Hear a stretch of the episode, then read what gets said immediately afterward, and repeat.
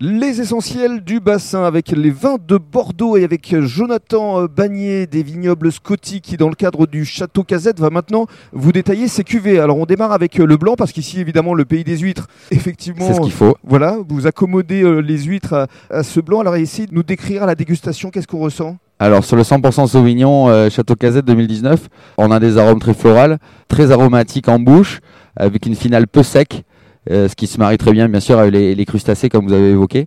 Euh, voilà, euh, très- quelque chose de très plaisant, qui a souvent des médailles, concours de Lyon, concours de Paris. Chaque année, on arrive à avoir voilà notre petite décoration sur la bouteille.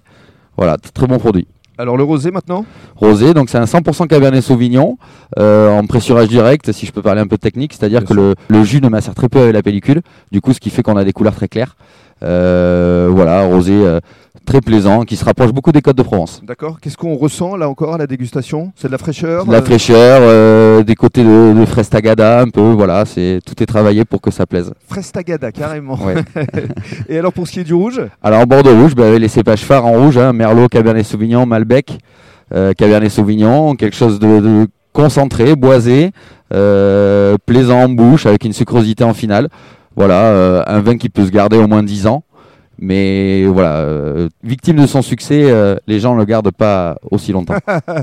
Et aujourd'hui, parlez-nous justement de votre distribution. C'est essentiellement à la région bordelaise ou vous êtes aussi à l'export? Un peu à l'export, euh, Chine, Japon. On, a, on travaille avec un négociant direct du château qui est sur Saint-Émilion qui nous distribue pas mal à l'export. Ben après sur le bassin, j'ai le pique-nique du bassin qui me distribue un peu et qui me fait connaître.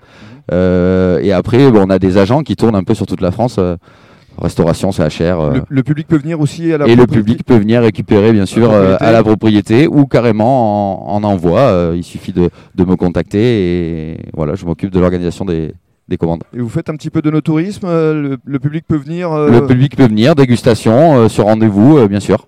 Jusqu'à 15 personnes, je peux recevoir euh, à la propriété, Parce- visite du vignoble, visite du domaine, Parce que ce qui est important, effectivement, c'est le côté humain. C'est ce qu'on souhaite faire justement avec ces podcasts. C'est euh, bien sûr. les rencontres avec le vigneron, avec les restaurateurs, les producteurs. Alors justement, merci beaucoup. Avec plaisir. Merci à vous Rémi. Et le mot de la fin, euh, justement, à, à Benoît, qu'est-ce que ça représente pour vous euh, de mettre à l'honneur Jonathan dans le cadre de ces podcasts? Ben, c'est un plaisir de pouvoir euh, travailler euh, en co- avec des copains, euh, copains, famille. Donc, Et euh, qui font du bon travail aussi. et en plus, voilà, hein, c'est l'avantage qu'on a, c'est qu'ils font du très bon travail. Donc, euh, c'est complètement dans notre concept et nous, ça nous fait plaisir. Eh bien, merci beaucoup. Merci Benoît. Merci Rémi. Et merci Valentin. Merci Rémi.